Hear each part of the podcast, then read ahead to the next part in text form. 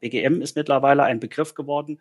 Drei kleine Buchstaben sozusagen, ja, mehr ist es nicht, äh, aber hinten dran steckt wirklich sehr, sehr viel. Ausgehend von damals mit äh, Klassiker-Präventionsprogrammen ist man heute ja wirklich komplett im Personalmanagement angekommen. Und die äh, Bandbreite der Maßnahmen ist sehr groß. Deshalb ist vielleicht aber auch das Ganze spannend zu sehen, welche Maßnahmen kann ich heute machen und welche kann ich dann wieder machen, wenn auch vor Ort Möglichkeiten von Mensch zu Mensch wieder auch, ähm, hat es gesagt, eine analoge, sagen wir immer gerne dazu, wenn also analoge Maßnahmen dann auch wieder möglich werden. Modern Work Life, der Podcast. Moderne Arbeit leicht gemacht. Mitarbeitergesundheit ist auch nicht mehr das, was sie mal war. Und das ist gut so. Unsere Arbeitswelt wird zunehmend schnelllebiger und die Anforderungen an Unternehmen immer größer. Umso wichtiger, dass Organisationen das Wohlbefinden ihrer Mitarbeitenden in den Fokus stellen. Dabei werden analoge Gesundheitsmaßnahmen mehr und mehr von digitalen abgelöst. Doch nicht immer werden diese auch gut angenommen. Das weiß auch Oliver Walle. Als Experte für betriebliche Gesundheit, Hochschuldozent und Vorstandsmitglied im BBGM beobachtet er schon länger, wie Unternehmen mit der Implementierung von digitalen BGM-Angeboten Schwierigkeiten haben. Was sich alles in den letzten zwei Jahren verändert hat, wie wir hybride Gesundheitsmaßnahmen attraktiv gestalten und was Unternehmen jetzt tun können, um wieder voll in die betriebliche Gesundheit zu starten, hat er mir in dieser Folge verraten. Hallo lieber Oliver, herzlich willkommen beim Podcast von Modern Work Life. Ich freue mich, dass du mit dabei bist. Hallo Vivi, ja, ich freue mich auch. Ähm, ist mal was anderes. Ne? Ich freue mich auf äh, diesen Podcast und habe dazu ja auch schon im Internet einiges äh, gesehen, gehört und freue mich, dass ich jetzt mal dran bin und auch mal mitreden kann. Wir haben gerade schon gesagt, keine Angst, es wird keine Uni-Vorlesung. also äh, die ihr Nein. Zuhörenden da draußen, ihr müsst euch äh, keine Notizen machen, dürft es aber natürlich gerne, wenn ihr möchtet. Es wird aber äh, nichts abgefragt hinterher. Nein, ausnahmsweise, ne? Ähm, haben wir so abgemacht, keine Prüfung danach. Genau, genau. Wer möchte, äh, darf es natürlich äh, gerne. genau, man kann ja das, was ich sage, mal nach googeln, ne, ob man das am Internet findet. Also kann kann man das in Selbstkontrolle durchführen, ne? Genau. Genau, ob es auch stimmt, was du so erzählst. Oliver, jetzt äh, leben wir ja gerade in einer sehr, äh, ich äh, möchte fast sagen, volatilen Zeit. Also ähm, äh, sobald man sich irgendwie einen Plan gemacht hat für die nächsten paar Monate, äh, darf man den eigentlich schon fast wieder verwerfen. Und äh, es kommen ständig neue Herausforderungen auf einen zu. Und gerade wenn wir das jetzt im betrieblichen Gesundheitsmanagement-Kontext uns angucken, also ist denn jetzt ein richtiger Zeitpunkt, wenn man das noch nicht getan hat, um wieder ins BGM zu starten, beziehungsweise wenn man mit BGM vielleicht noch nie was vorher zu tun hatte, zu sagen, so jetzt gehen wir das mal an. Ist es denn vielleicht jetzt genau oder jetzt gerade besonders wichtig, äh, damit zu starten und zu sagen, ich kümmere mich um die Gesundheit meiner Mitarbeitenden oder meines Unternehmens? Unternehmens. Also wie siehst du das? Wie, ähm, wie nimmst du die Zeit gerade wahr? Also grundsätzlich könnte man ja sagen, ne, jede, jeder Zeitpunkt ist geeignet, ne? weil ähm, warum nicht frühestmöglich auch das Thema beginnen, weil die Problemlage, und das haben wir in Corona jetzt gesehen, ist ja auch schlimmer geworden. Problemlage, das heißt, vorher schon gab es eine gewisse Herausforderung zum Thema Gesundheit, Gesunderhaltung der Belegschaft, also Arbeitsfähigkeit bis zur Rente zum Beispiel, gerade in Industrieunternehmen zum Beispiel ein Riesenthema. Und äh, deshalb ist die Frage, warum nicht frühzeitig beginnen? Denn es wird nicht besser, denn auch der demografische Wandel schlägt stärker zu. Wir spüren das so langsam. Ja, Corona, vielleicht da auch nochmal ähm, zwei, drei Zahlen dazu. Da haben die Krankenkassen auch festgestellt, dass auch die Angststörungen, Depressionen gestiegen sind und auch dass Rückenschmerzen gestiegen sind, also im Jahre 2020. So als vielleicht Erkenntnis auch aus Homeoffice-Zeiten über den Winter die unzureichende Ergonomie im Homeoffice. Also wir haben Problemlagen, die da sind und natürlich das Thema Corona an sich selbst, ja, auch das. Und viele macht auch zu schaffen, diese Distanz, die wir, naja, so wie es aussieht, wohl jetzt über den Winter auch wieder bekommen werden oder zumindest Einschränkungen, die da sind. Und all das sind Gründe, wo auch Menschen, ja, wo man etwas unterstützen kann, die Mitarbeiter, die Beschäftigten. Und deshalb, ja, der Zeitpunkt ist ideal, denn Beginnen heißt ja nicht, ähm, von heute auf morgen ein BGM aufbauen zu müssen. Also man kann ja immer auch mal gucken, was sind unsere Bedarfe, wo wollen wir hin, was sind Themen, wer kann uns dabei unterstützen. Also so eine Orientierungsphase, die kann man ja jederzeit schon mal beginnen, um dann vielleicht auch, wo es mit den Mitarbeitern nochmal losgeht, also wo man mit denen noch was machen kann, das kann man ja noch mal ein bisschen besser terminieren, wann die bessere Zeit dafür da ist. Ne? Das ist sicherlich jetzt auch schwierig, aber deshalb mit sich dem Thema zu beschäftigen, kann jederzeit erfolgen.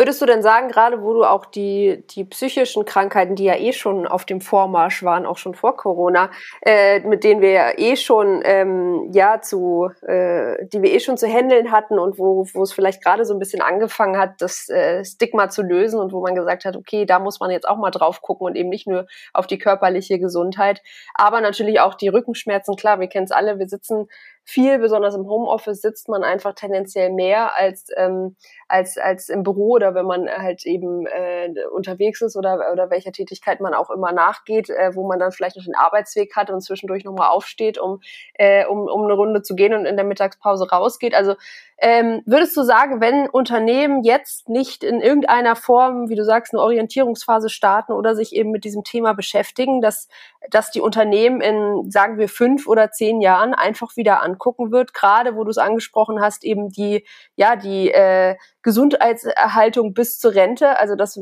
die Unternehmen dann auf einmal merken werden in der Zukunft, oh, hätten wir vielleicht mal früher und gerade in dieser schwierigen Zeit ähm, ja mehr getan oder da mehr informiert, ähm, weil jetzt äh, merken wir auf einmal, da kommt so eine ganze Welle von Krankheiten auf uns zu, die sich halt eben aus dieser Zeit heraus entwickelt hat. Ja, und es ist auch so, wir nehmen auch wahr, also ich, wenn ich jetzt sage wir, dann zum Beispiel auch bei uns im Bundesverband Betriebliches Gesundheitsmanagement, aber auch bei uns in der, in der Hochschule, für die ich tätig bin, denn da waren wir jetzt auch vertreten, zum Beispiel auf der Personalmesse, die nochmal stattgefunden hat, nochmal live vor Ort in Köln ne, im September. Und die Gespräche dort am Stand, wir haben da auch einen Messestand von der Hochschule, da hat man auch gemerkt, dass die, die Unternehmen, die da kommen und Fragen stellen, die beschäftigen sich jetzt schon damit. Das ist nicht so, dass die sagen, wann, wann wäre der Zeitpunkt der richtige, sondern nein, die, denen geht das durch den Kopf. Die, die sind während der gesamten Corona-Pandemie sind Unternehmen wesentlich äh, sensibler geworden zum Thema Mitarbeitergesundheit. Ne? Das Thema ist ja nicht nur da bezüglich Corona-Infektion, die anderen müssen Quarantäne, sondern auch die Situation, dass einfach die Frage Erhalt der Ressource Mensch, die Bedeutung ist gestiegen. Also das nehmen die wahr. Die Frage ist nur, wann ist vielleicht eher der Zeitpunkt, wo wir sagen, wann können wir beginnen? Ne? Wann sind quasi Inzidenzen wieder so, dass wir tatsächlich auch vor Ort mit Menschen arbeiten können? Denn zurzeit beglücken wir ja Unternehmen, in den Unternehmen ja die Mitarbeiter eher über digitale Lösungen. Und die, die wir über digitale nicht erreichen können, wie Produktionsmitarbeiter oder Mitarbeiter im Einzelhandel, im Supermarkt zum Beispiel, den kann ich ja nicht einfach sagen, jetzt ähm, guck mal auf deine App drauf und mach mal ein paar Bewegungsübungen, während da an der Kasse die Leute stehen und ähm, mhm. jetzt vielleicht wieder das Klopapier kaufen müssen ne, und die, lang, die Schlange dann ganz lang wird. Äh, und dann sagt der Mitarbeiter, ich mache jetzt mal ein paar Dehnungsübungen, weil das sagt mir meine App. Ne, ich, die wären jetzt wieder dran.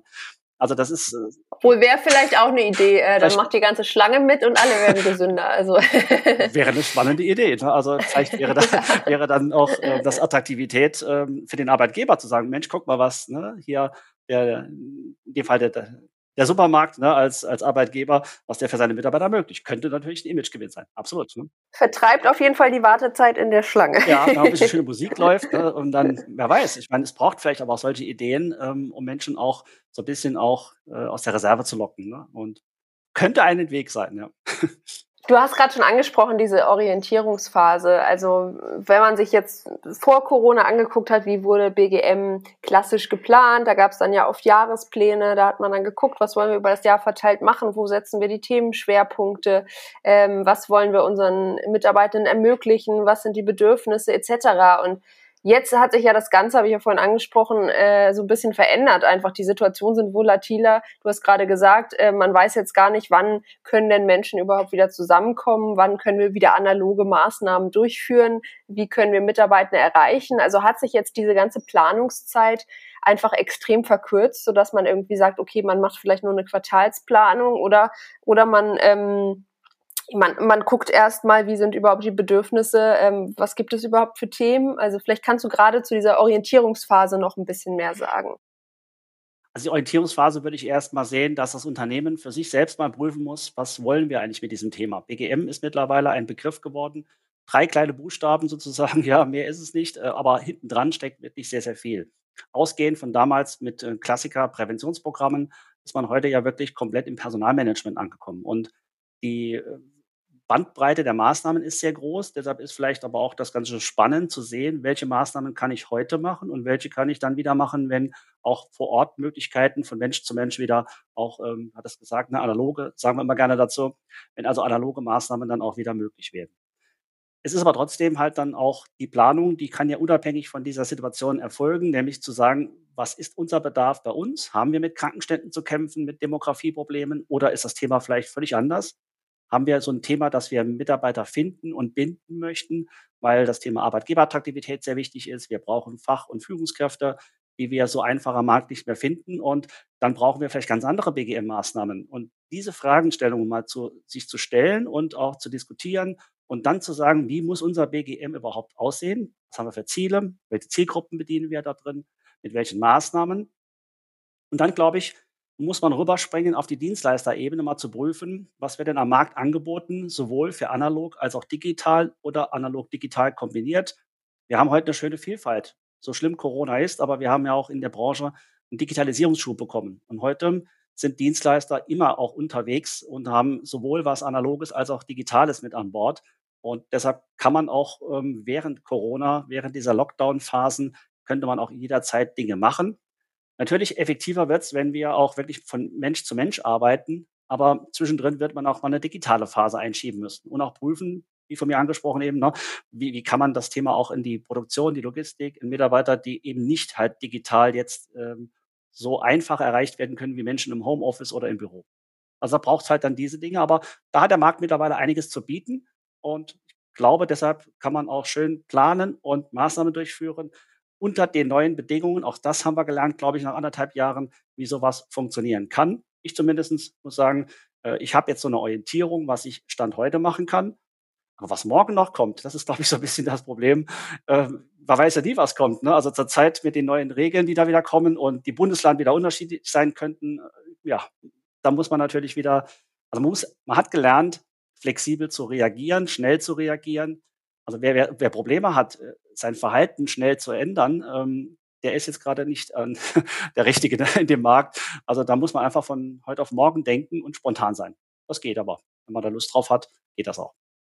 Ja, meiner Meinung nach ist es wirklich, wie du gerade schon angesprochen hast, das Wichtigste für die Unternehmen, sich erstmal bewusst zu machen, was bedeutet denn BGM, äh, also was steckt hinter diesen kleinen drei Buchstaben denn für mich als Unternehmen individuell? Also was möchte ich daraus machen? Denn, denn wie du so richtig sagst, es gibt da draußen ganz, ganz viele Dienstleister und Anbieter, die wirklich kreative Ideen haben, die auch denke ich, mit dieser Corona-Zeit ganz gut umgegangen sind und, und äh, wirklich gesagt haben, okay, wir wollen da Angebote schaffen, die irgendwie möglichst viele Mitarbeitende erreichen und äh, äh, vielleicht auch Angebote schaffen, die die ähm, das Digitale ein bisschen spannender machen, sodass die Mitarbeitenden nicht noch äh, eine Stunde mehr vom äh, nur vom Bildschirm verbringen müssen, sondern da vielleicht auch mehr in Bewegung kommen. Oder äh, mittlerweile gibt's ja auch ganz viel so, so äh, Walk-and-Talk-Angebote irgendwie, wo die Mitarbeitenden einfach ein paar, paar Stöpsel ins Ohr bekommen und dann irgendwie draußen Übungen machen oder, oder da Dinge dazu lernen. Insofern, ähm, da gibt es ganz, ganz viel und wie du richtig sagst, da müssen, glaube ich, die Unternehmen für sich erstmal ihre Richtlinien festlegen. Und ich glaube, wenn man diese Richtlinien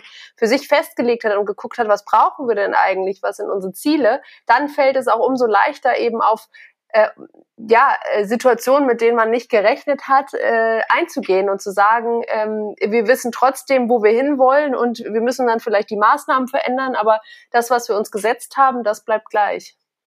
Genau, und ähm, die mittleren und größeren Unternehmen haben das auch schon soweit angegangen. Ne? Das heißt, die, die haben schon reagiert und haben vielleicht auch schon die ersten Gehversuche im BGM gemacht oder sind zum Teil gut unterwegs. Und die haben jetzt natürlich jetzt auch sehr schönes ähm, Programm auch entworfen, wie sie sowohl digital als auch analog Möglichkeiten ihren Beschäftigten anbieten können.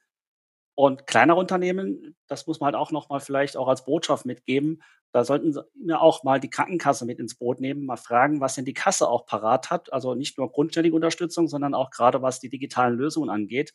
Denn größere Unternehmen, die gehen hin und lassen sich was programmieren oder können selbst stemmen, ne, dass sie so eine kleine Homeoffice-Anleitung für, wie bleibe ich im Homeoffice gesund, was gibt es für Möglichkeiten, was könnte ich heute Mittag kochen und äh, wie bewege ich mich im Homeoffice, wie richte ich vielleicht auch mein Homeoffice selbst ergonomisch besser ein. Da gibt es ganz tolle Videos und ähm, Sequenzen, die man sich da anschauen kann. Und das ist ähm, auch machbar, auch für kleinere Unternehmen. Die müssen dann auch fertige Lösungen setzen. Und da sollte man immer mal auch mit der Krankenkasse ins Gespräch kommen, ob die Ideen hat, wo man was zu finden ist, ob sie selbst etwas anbieten kann. Also da gibt es schon einige Möglichkeiten. Da muss man höchstens diese Kleinstbetriebe auch mal gucken, wie man es überhaupt erreicht. Das ist, glaube ich, eher schwer. Ähm, dass die wissen, es gibt solche Möglichkeiten, dass sie das dann auch äh, entsprechend annehmen. Das ist ja das Schöne wirklich, dass wir eine Vielfalt von Möglichkeiten haben und man wirklich sich einfach nur mal informieren muss und, und mal gucken muss. Und äh, wie du richtig ansprichst, äh, auch die Krankenkassen, die können da wirklich gute Hilfe leisten. Und ich weiß es aus eigener Erfahrung, weil ich halt auch relativ oft mit Krankenkassen zusammenarbeite. Das ist nicht immer ein eingestaubter Verein, sondern da gibt's auch ganz, ganz viele moderne Angebote und auch die Krankenkassen sind natürlich daran interessiert zu sagen, okay, wir wollen auch irgendwie Anreize schaffen und äh, nicht nur vielleicht Rückenschulen anbieten oder so das Klassische, was man sich vielleicht unter BGM vorstellt, sondern da gibt's auch ganz, ganz viele Vorreiter, äh, wenn man nur mal nachfragt und ähm, äh, daran Interesse hat. Gerade für die kleinen Unternehmen ist das natürlich äh, super, sind das super Angebote und ähm, da darf man sich gerne trauen, auch mal den ersten Schritt zu wagen und zu, einfach mal anzurufen und zu sagen, hey, was, was bietet ihr denn überhaupt an in diesem Bereich? Wie kommen wir da zusammen? Ist richtig, genau. Das heißt also, der natürlich die Initiative muss vom Unternehmen ausgehen, aber da gibt es auch Kanäle, wo vielleicht auch über IRK oder Handwerkskammern auch Unternehmen ja informiert werden. Ne? Was kann man tun? Da gibt es ja auch genügend Angebote und sind wir mal ehrlich, es gibt auch unzählige von Webinarveranstaltungen im Internet. Also wenn man sich da mal ein bisschen durchguckt, da ist man gefühlt, könnte man ja alle zwei Stunden an einem Webinar teilnehmen zu irgendeinem Thema. Also es ist ja viel passiert. Es ist schon fast wieder so ein, so ein ähm, äh, Overload an Informationen, ne, ähm, an was da übereingeschüttet wird. Aber da können auch wiederum die Krankenkassen helfen, vielleicht zu, zu sortieren.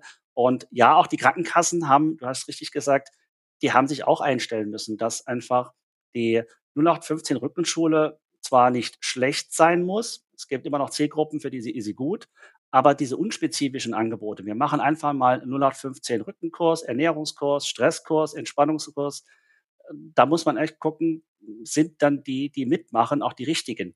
Also aus Sicht des Unternehmens, ne? wer braucht was?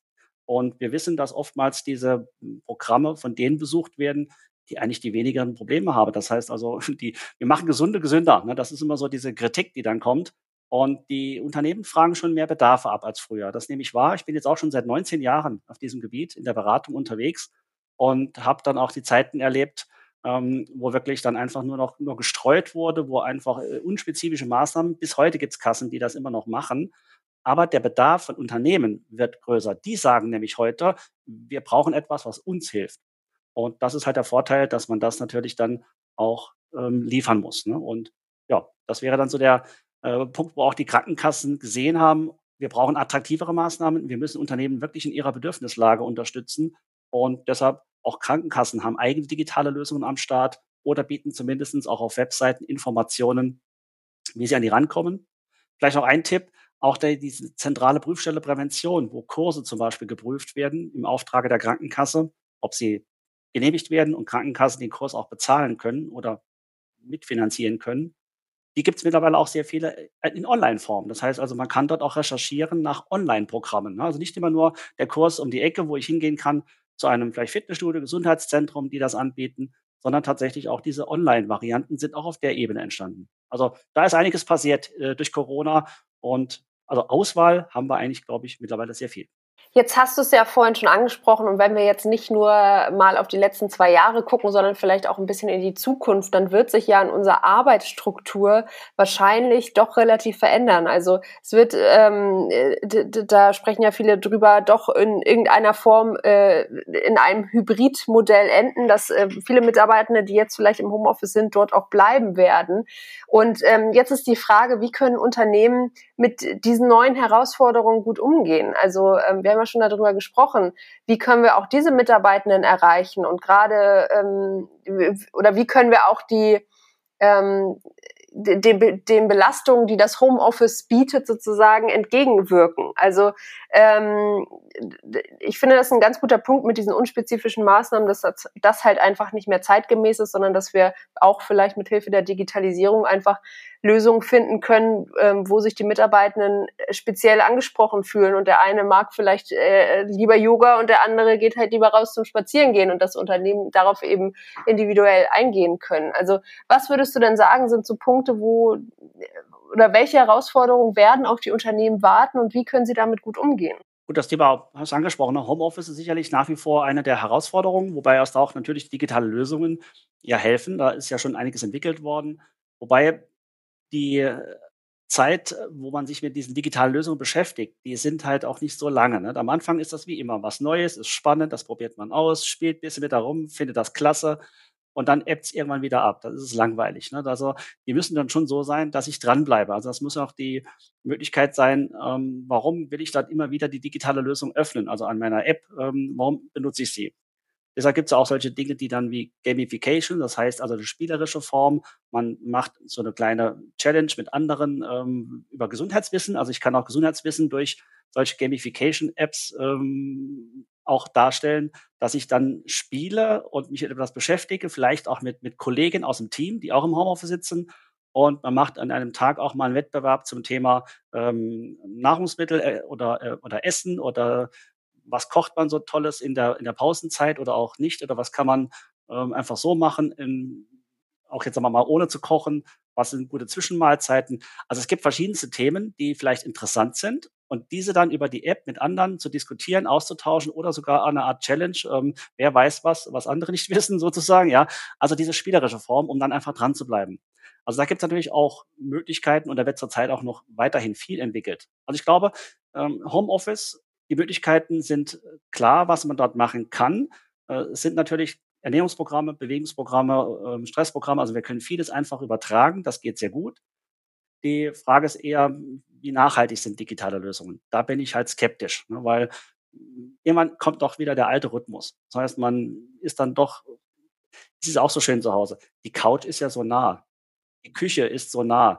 Also es wird ja auch dann vielleicht mehr gegessen und mehr gesessen. Und du hast angesprochen, wir haben übrigens auch mal eine Studie gemacht dieses Jahr zum Thema der Bewegungsaktivitäten im Homeoffice von unserer Hochschule und ähm, da haben wir festgestellt, 8,9, also rund neun Stunden am Tag sitzt man durchschnittlich im Homeoffice und das ist ähm, auch bei anderen Studien nochmal auch in die Richtung acht bis neun Stunden. Also das deckt sich mit anderen Untersuchungen. Das ist recht lang. Ne?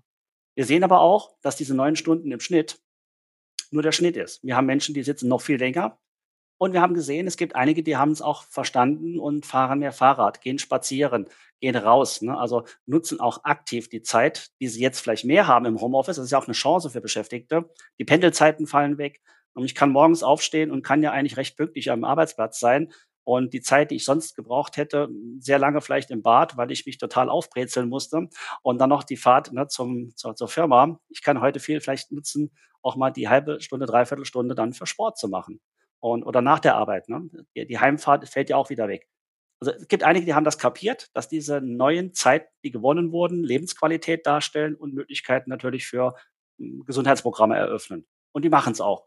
Aber es gibt auch diejenigen, die dann noch mehr verfallen sind in dieses äh, Runterfahren, Sitzen, äh, Konsumieren und wie gesagt, kurze Wege, zwei, drei Meter, vielleicht ist man schon in der Küche, äh, drei Meter weiter ist dann die Couch. Also ja, das macht natürlich die andere Seite aus. Und da muss man gucken, wie man diese auch erreicht. Das ist nicht so einfach. Ja, ich denke, es geht vor allen Dingen um zwei Punkte, ähm, gerade in Bezug auf das Homeoffice. Zum einen natürlich extrem gute Kommunikation, also einfach, dass Themen immer wieder aufgegriffen werden, ähm, dass, dass es nicht äh, im Gegensatz zu vielleicht einigen Unternehmen vorher, die gesagt haben, okay, wir machen vielleicht einmal im Monat oder äh, einmal im Quartal irgendeinen Kurs zu einem bestimmten Thema, sondern dass es halt einfach ähm, dass, dass die Kommunikation viel, viel engmaschiger ist. Also dass Themen immer wieder ähm, präsentiert werden, dass ähm, es immer wieder in anderer Form präsentiert wird. Äh, wenn man jetzt äh, sich auf Ernährung bezieht zum Beispiel, dass man sagt, man macht einen Tag vielleicht eine, äh, wie du es gerade angesprochen hast, eine Koch-Challenge untereinander, am nächsten Tag gibt es vielleicht ein paar Informationen, dann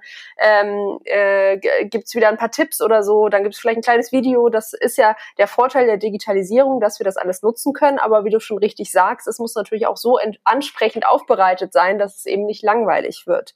Und dann ist natürlich der andere Punkt, wir können natürlich die Angebote, die es jetzt analog gab, nicht eins zu eins ins Digitale übertragen sagen, weil das wahrscheinlich nicht funktionieren wird. Also ähm, wenn ich einfach nur eine ähm, bewegte Pause oder sowas abfilme, dann, äh, wie du richtig sagst, dann kann das nach einer gewissen Zeit auch langweilig werden, weil ich natürlich nicht den Anreiz habe, dass andere Leute neben mir stehen und die gucken vielleicht nochmal nach links und rechts und gucken, komme ich auch, komme ich auch zu der Pause, wenn ich mich eingetragen habe, weil äh, wie, du, wie du richtig ansprichst, wenn, wenn ich natürlich nur das übers Handy oder über den Bildschirm mache, dann ist die Schwelle zu sagen, ach nö, jetzt habe ich keine Lust, einfach äh, viel, viel höher, als, als wenn ich äh, mich irgendwie eingetragen habe und weiß, Kollegin XY geht da auch hin und die wartet auf mich. Also das ist natürlich dann wieder der Nachteil, wenn man alleine zu Hause sitzt. Richtig, genau. Und deshalb braucht es aber auch Maßnahmen, die jetzt nicht gleich so in diese Praxis hineingehen, ne, zu sagen, Mensch, beweg dich mehr und ich zeige dir, wie es geht, ähm, schönes Video, Vorturnen, Nachturnen, sondern es braucht dann auch ähm, sowas wie Kompetenzerwerb, ein echter Kompetenzerwerb zu verstehen, warum brauche ich. Da vielleicht auch nochmal ein Zitat aus einer Studie. Letztes Jahr ist das Thema Gesundheitskompetenz nochmal untersucht worden und diese Studie ist im Auftrag des Bundesgesundheitsministeriums gemacht worden, wurde von der Uni Bielefeld durchgeführt und hat aufgezeigt, dass in Deutschland eine, leider Gottes 59 Prozent der Bevölkerung eine geringe Gesundheitskompetenz aufweisen. Und geringe Gesundheitskompetenz bedeutet auch vielleicht nicht, also die, die, die trennt sich auf in Richtung, finde ich Informationen, die ich brauche oder die für mich, ähm, die mir jetzt interessant sind oder die ich gerne wissen möchte. Und wenn ich sie gefunden habe, kann ich das, was da steht, auch verstehen und habe ich auch Möglichkeit, das zu beurteilen und Konsequenzen für mein Handeln abzuleiten. Und kann ich danach auch ähm, oder mache ich es danach auch. Also das heißt, die Ausgangsbasis, ähm, ob jemand erkennt, ich müsste mich mal wieder bewegen, ich müsste etwas tun und wenn ich es tun will, wie kann ich es machen? Also dass er auch die Wege dazu findet, selbst, dass er selbst kompetent ist das ist etwas, was ehrlich gesagt viel zu wenig beachtet wurde in der Vergangenheit in den Maßnahmen. Wir haben zu sehr auf die Praxis geschaut, ne, dieses ähm, fertiges Programm abzuspulen, aber nicht, dass es Klick gemacht hat, dass man das Verständnis und die, die Konsequenzen von Handeln zum Beispiel auch besser kennt denn wenn man auch mal gerne eine Packung Chips essen möchte, dann soll man die auch gerne mal essen. Ja, aber ich esse sie vielleicht nicht jeden Tag, weil ich weiß, dass es da, äh, ich weiß nicht, so um die 800, 900 äh, Kalorien stecken da locker in so einer Packung drin, je nach Größe. Und dann weiß, kommt die Frage auf, ja, wie viele Kalorien kann ich am Tag überhaupt zu mir nehmen? Ne? Also all diese Fragen sind bei uns in der Bevölkerung nicht einfach so klar. Wir sehen ja auch so ein bisschen die Unsicherheit, wie gehen wir heutzutage auch mit den vielen Inzidenzmeldungen um? Was zählt denn jetzt eigentlich noch? Oder jetzt die Boosterimpfung sind auch so typische Beispiele. Ähm, soll man eine Boosterimpfung machen oder nicht? Und ich habe jetzt mal zum Beispiel auch meinen Antikörperstatus mal feststellen lassen. Und da kommt der nächste Punkt. Ich kriege jetzt vom Labor, habe ich geschickt bekommen, wie die Werte sind. Die sind absolut top. Was heißt top? Ähm, jetzt kommt die Frage, wer sagt mir denn, ob das gut ist oder nicht? Es gibt auch keine offiziellen Grenzwerte, wo wir ähm, nicht wissen, ne, ab wann sind denn die Werte wirklich super oder wann sind sie kritisch. Und ich glaube, da kann man noch sehr, sehr viel machen, wo Unternehmen vielleicht auch Mitarbeitern Orientierung geben können über was, was weiß man, was weiß man noch nicht und wie könnte damit besser umgehen. Ich glaube, wenn da mehr Kompetenz bei den Beschäftigten entsteht, kann man die Praxismaßnahmen besser positionieren und sie werden besser durchgehalten. Also der Mitarbeiter lernt besser damit umzugehen. Das könnte ein Lösungsansatz sein.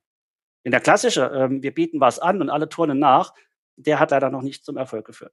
Ja, ich finde, das ist gerade ein extrem wichtiger Punkt, den du ansprichst, weil, wie du es vorhin erwähnt hast, wir wollen ja nicht nur Gesundheit für die Gesunden machen. Und gerade wenn man natürlich sich selbst mit dem Thema beschäftigt und da entsprechend Kompetenzen aufgebaut hat, dann äh, erwartet man natürlich auch oft von anderen Menschen, dass sie eben dieses Wissen auch haben. Und ich finde es gut, dass du die Zahl nochmal genannt hast, weil ich finde die relativ hoch. Was war das? Knapp 60 Prozent, die eben nicht diese Gesundheitskompetenzen ja, genau, ja. aufweisen. Und äh, das, das finde ich fast schon erschreckend, dass diese Leute vielleicht gar nicht wissen, was sind denn Kohlenhydrate, was sind Fette, äh, wie bewege ich mich, äh, wie viele Schritte sollte ich denn am Tag machen, wie viel Kalorien sollte ich zu mir nehmen, was sind gesunde Nahrungsmittel, was nicht, wie gehe ich mit Stresssituationen um. Und ich finde es schön, dass du nochmal sagst, dass wir quasi diese Hilfe zur Selbsthilfe leisten müssen und dass die Unternehmen natürlich auch in der Pflicht genau, sind zu ja, sagen, wir bringen halt eben nicht nur irgendwelche Programme und Praxis, die dann gemacht wird oder auch nicht gemacht wird.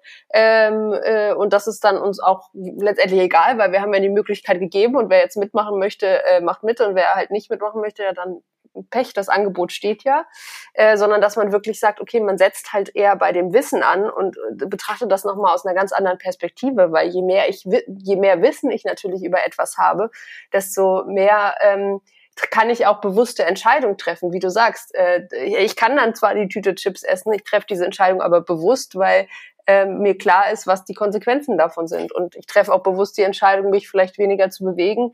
Mir ist aber klar, was die Konsequenzen äh, davon sind und wann ich vielleicht wieder mehr Bewegung in meinen äh, Alltag einbauen sollte. Insofern ähm, finde ich das äh, ganz, ganz wichtig, was du nochmal sagst, dass es eben auch um das Wissen und die Kompetenzen geht und nicht nur darum geht, irgendwie tolle Programme zu schaffen, die irgendwie Spaß machen oder die toll aussehen. Und auch die Mitarbeiter ne, das Gefühl bekommen, von meinem Arbeitgeber bekomme ich auch vielleicht auch etwas vertrauensvollere und ähm, also ich kann dem Arbeitgeber vielleicht auch mehr vertrauen, als wenn ich jetzt jeden Abend irgendwo in einer Fernsehsendung irgendeinen anderen Virologen oder Politiker im Wechsel äh, höre, die über äh, etwas sprechen, was ist gut und was ist nicht gut. Und nur mal dem Beispiel dieses Antikörpertests, ne, der mir nochmal vor Augen geführt hat, nachdem ich auch dann der Arzt ähm, schickt natürlich, jeder, der Laborwerte schon mal bekommen hat, kriegt man natürlich immer, was ist der Referenzwert, ja. Ähm, und der Referenzwert war, äh, ähm, also ich habe ihn noch nicht verstanden, was da stand, nämlich, ähm, ähm, dass dieser BAU-Wert dort ähm, kleiner 33 sein soll. So, jetzt äh, weiß man, ab 40, 50 kann man davon ausgehen, dass ein Impfstatus noch da ist. Ne? So, ab wann ist er denn perfekt? Brauche ich die dritte Impfung?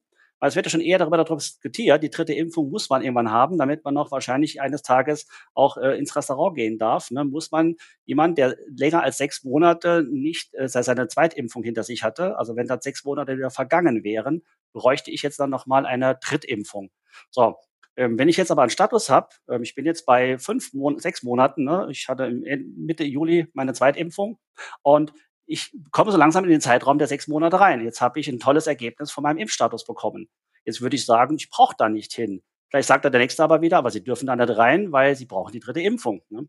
Ähm, und das ist etwas, wo viele überhaupt nicht richtig nachvollziehen können, was das bedeutet, mit diesen Werten umzugehen. Es wird ständig da reingeworfen. Übrigens, eine Klausurfrage, ne, wenn man das Thema, du hast am Anfang gesagt, heute keine Klausurfragen.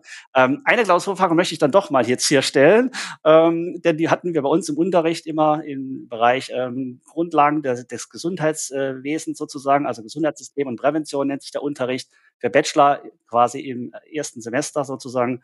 Und da gab es die Frage auch so, was ist Inzidenz ne? oder was ist Prävalenz? Also es gibt diese Kennwerte. Und ich glaube, wenn ich heute fragen würde, was ist Inzidenz, ähm, das wüsste jetzt jeder. Ne? Also das haben wir zumindest erreicht. Also das ist ein Thema, was kollektiv in Deutschland, glaube ich, bekannt geworden ist. Ne? Aber es müsste viel mehr sein halt, ne?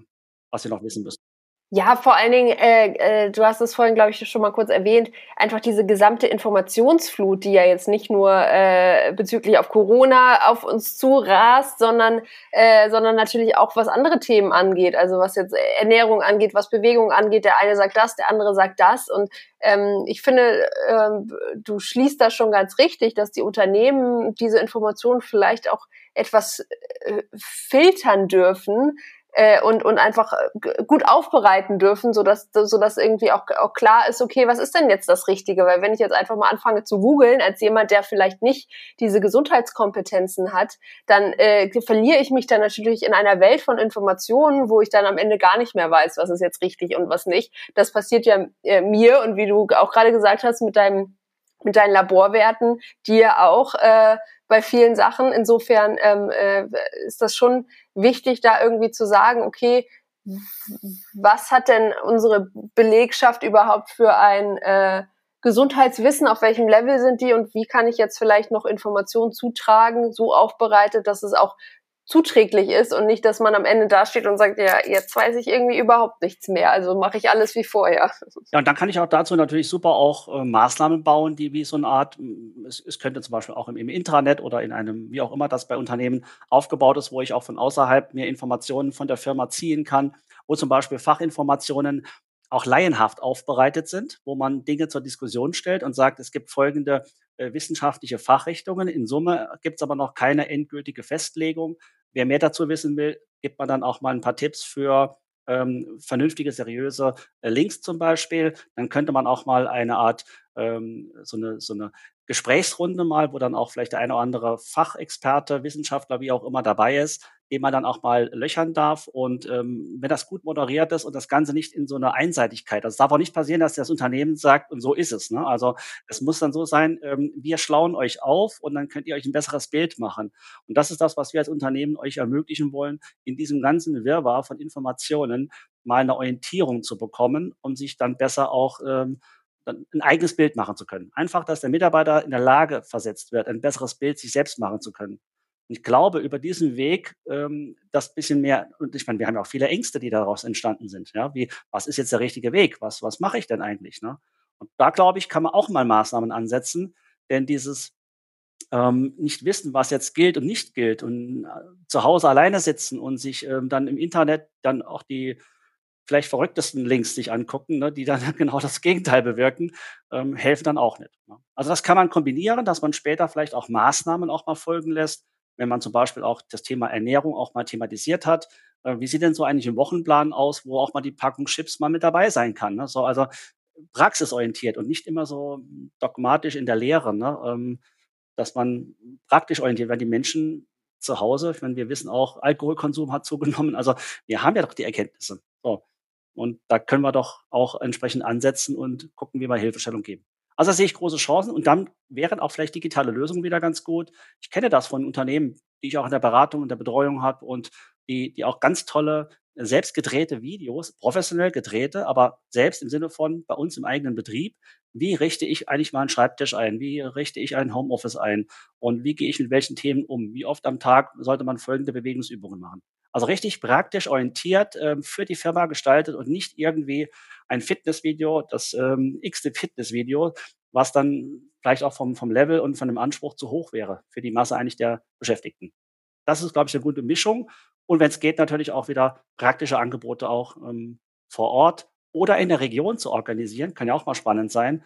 Also, dass man auch diese Outdoor-Aktivitäten ankurbelt und da auch vom Unternehmen auch Dinge organisiert, ne, dass sowas möglich wird.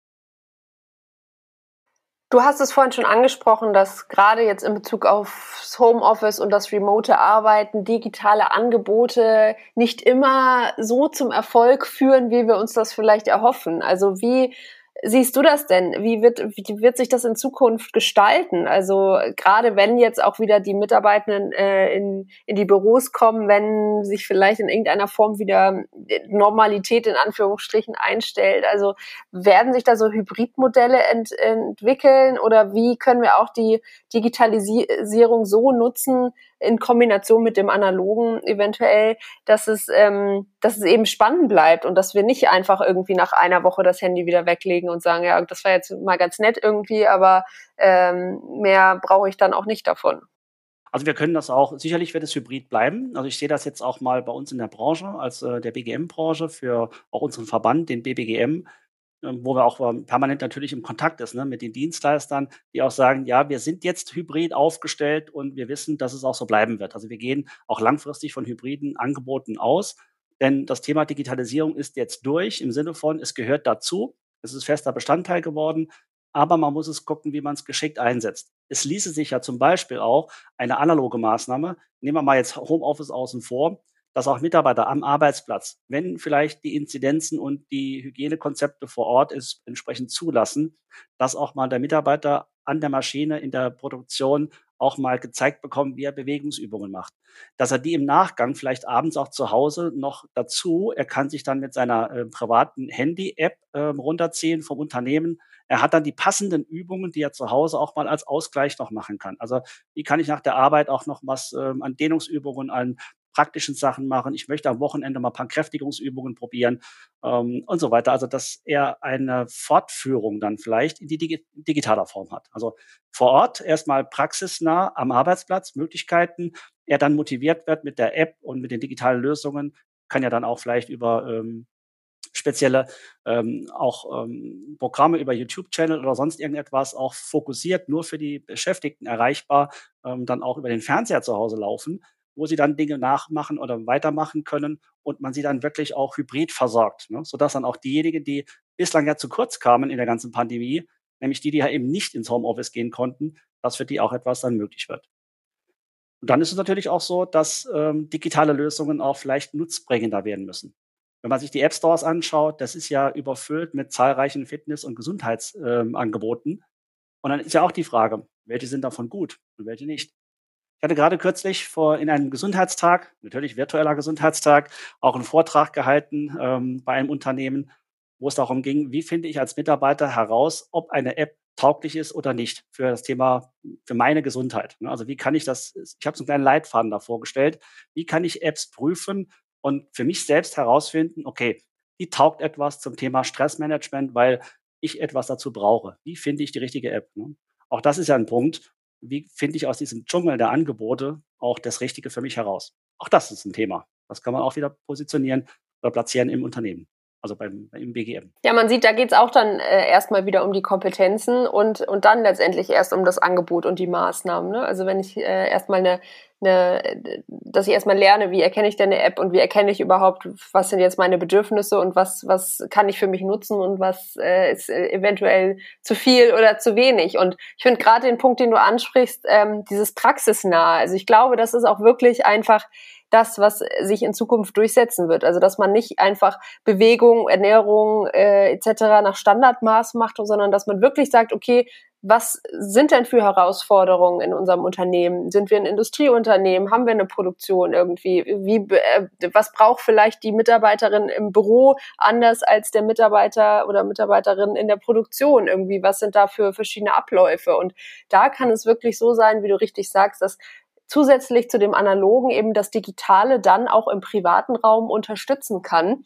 Ich glaube, gerade wenn es so um Wissenstransfer geht und, und äh, um Kompetenzgewinnung, dass einfach dieses Analoge noch äh, dem Ganzen einen Schritt voraus ist, weil einfach gerade diese ähm, diese menschliche Nähe und äh, das Verständnis und dann auch vielleicht mal das Fragen beantworten. Ich merke es ja auch, wenn ich meine Workshops gebe oder in Unternehmen bin, dass meistens dann eben auch ganz andere Fragen aufkommen, zum Beispiel zu äh, wenn wir jetzt beim Thema Ernährung sind, äh, mein Kind ist übergewichtig, was kann ich denn da tun und sowas. Aber das sind natürlich auch Bedürfnisse, die die Mitarbeitenden ja, ja, haben. Und wenn dann schon mal ein, ein, eine Expertin da ist, dann möchten die natürlich auch solche Fragen stellen. Und das ist natürlich schwierig, sowas im Digitalen wiederzuspiegeln, weil das natürlich so individuell ist. Insofern ähm, wäre es schade, wenn das irgendwie so in dieser äh, in diesem digitalen Raum verloren geht. Aber da gibt es auch Formate. Ne? Also ich kenne auch Unternehmen, die bieten zum Beispiel einmal im Monat oder einmal im Quartal bieten die eine, eine, eine, eine so, so eine Art, na, wie so ein virtueller Stammtisch. Man kann sich über Themen austauschen. Man kann Themen an dem Tag platzieren. Man kann Kollegen fragen, wie geht er damit um.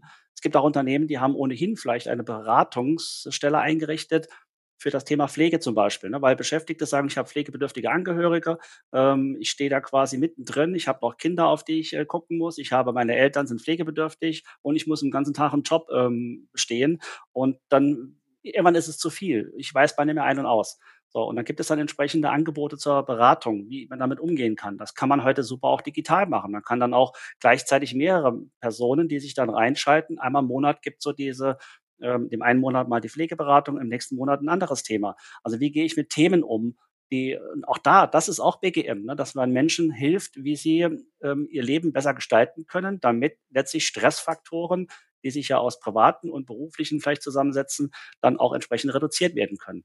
Und auch sowas. Ne? Und da kann man digitale Lösungen heute nutzen. Auch gute Apps, die das vielleicht auch im Beratungsservice bieten können. Oder man hat es halt in dem Austausch, so wie wir es jetzt auch machen, ähm, dass wir halt auch dann so, so eine Plattform, die dann auch vielleicht mit Bild auch man sich sehen kann und dann auch mal durch ein Webinar ähnliches, wo man auch Fragen stellen kann, auch entsprechende Formate bildet. Auch das ist heutzutage möglich.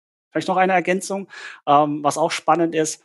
Ich bin nämlich auch da in, in entsprechenden Runden mit dabei. Zurzeit werden auch sehr viele Sensoren entwickelt. Das heißt also äh, Sensoren, die am Körper ähm, im Privaten getragen werden können. Man kennt es ja typischerweise so einer Smartwatch, ne, die man trägt, die einem dann ja schon äh, EKG oder auch äh, hier Klassiker natürlich Pulsmessung und so weiter alles misst. Die Frage ist aber, wie kopple ich solche Informationen mit anderen? Da haben wir auch bei uns von unserer Hochschule, von der DFBG, sind wir da in so einem Forschungsverbund mit drin mit anderen Hochschulen. Da wird quasi so ein System auch entwickelt, wie man so Verschaltungen machen kann. Also Beispiel, ich äh, habe so eine Verschaltung, dass wenn mein ohnehin äh, vorhandener äh, Sensor äh, am Arm oder Beispiel, ich habe einen kleinen Sensor auf meinem Stuhl zu Hause und wenn der feststellt, du sitzt jetzt schon viel, viel zu lange, kann sein, dass die Lampe, ich habe eine Elektronische Lampe, da tausche ich die Birne aus zu einer ähm, smarten Birne, die dann zum Beispiel ja ihr Licht wechseln kann. Sowas kennst du ja auch, ne? oder kennt, ja, kennt man ja grundsätzlich. Und dass man das auch vielleicht mit, mit Alexa steuern kann. Aber so kann man es mit dem Sensor koppeln. Wenn ich zu lange sitze, wird die Lampe zum Beispiel rot und sagt mir, und ich sehe, oh, es wird rot, Das heißt, ich muss mich wieder mal bewegen. Also es gibt auch so Spielarten, die man machen kann, ja. Es gibt auch künstliche Pflanzen, die lassen dann den Kopf hängen danach, ne? wenn, wenn ich äh, zu, zu gestresst abends reinkomme, sowas. Also, also es gibt Sachen, die, da wird so viel entwickelt, ja, ähm, an Sensorik oder auf dem Rücken, so ein Sensorstreifen. Kann man im Internet, glaube ich, auch in so ein tolles Video gucken, My Sense AI, wird das hinten geschrieben, also My Sense, nur mit S hinten, also nicht ein E noch, und dann AI. Und äh, Sensorstreifen auf dem Rücken eingeschoben in ein Kleidungsstück, also ein Sportshirt zum Beispiel, der misst dann die Wirbelsäule permanent. Da lassen sich dann auch Möglichkeiten schaffen in Richtung, sitze ich richtig im Homeoffice? Weil wer kontrolliert mich? Der Trainer ist nicht da. Es gibt auch jetzt nicht der Gesundheitsberater, der die ganzen Mitarbeiter im Homeoffice quasi wie so ein Außendienstmitarbeiter, so ein Vertreter klingelt und sagt, hier bin ich, ne, ich berate Sie jetzt mal. Ähm, das können sehr gut diese Sensoren kombiniert mit Apps, die nutzbringend sind, auch erledigen. Das heißt, der Mitarbeiter kriegt ein Feedback, okay, jetzt sitze ich richtig. Ich bewege mich falsch, okay, der Sensor gibt mir ein Feedback, ich sitze falsch. Also das sind spannende Sachen, da wird noch einiges passieren und ähm, vielleicht auch gekoppelt mit einem Spaßfaktor wie mit der Pflanze oder mit dem Licht, sodass das Ganze dann auch man Lust hat, es zu benutzen. Ne? Das sind spannende Sachen und da können wir uns, glaube ich, auch darauf freuen, was alles kommt. Auf jeden Fall. Also ich glaube, da, da wird sich noch ganz, ganz viel entwickeln und ähm, auch noch ganz viele äh, Sachen entstehen, die, die uns einfach äh, so viel mehr weiterhelfen werden und so viel ähm, ja praktisch äh, praktisch anwendbar sind. Also gerade wie du sprichst jetzt mit mit der Lampe oder mit der Pflanze oder sowas. Das sind ja eigentlich Kleinigkeiten, die aber natürlich helfen, gerade wenn ich es visualisiere, wenn, wenn ich merke, oh, rotes Licht, äh, da muss ich jetzt aufstehen und das will ich jetzt wieder grün machen. Also das ist dann ja auch wieder eine Challenge in sich. Oder ich war jetzt auch letztens bei einem Workshop, da hatten die so ein, haben ja viele Unternehmen mittlerweile so ein, äh, ich glaube, Sauerstoffmesser für den Raum und äh, das, der wird dann auch irgendwann rot ja, und dann ja. äh, merkt man auch, oh, jetzt sollte ich mal die Fenster wieder aufmachen. Jetzt sitzen wir hier zu zehnt oder so und ähm, äh, der Sauerstoff ist weg. Und das ist natürlich super, weil man sonst äh, vielleicht die Fenster einfach zugelassen hätte. Insofern ähm, ist, sind das schon einfach Alltagshilfen, die äh, jetzt erstmal banal klingen, aber die einfach viel, viel, viel, viel zur Gesundheit beitragen werden.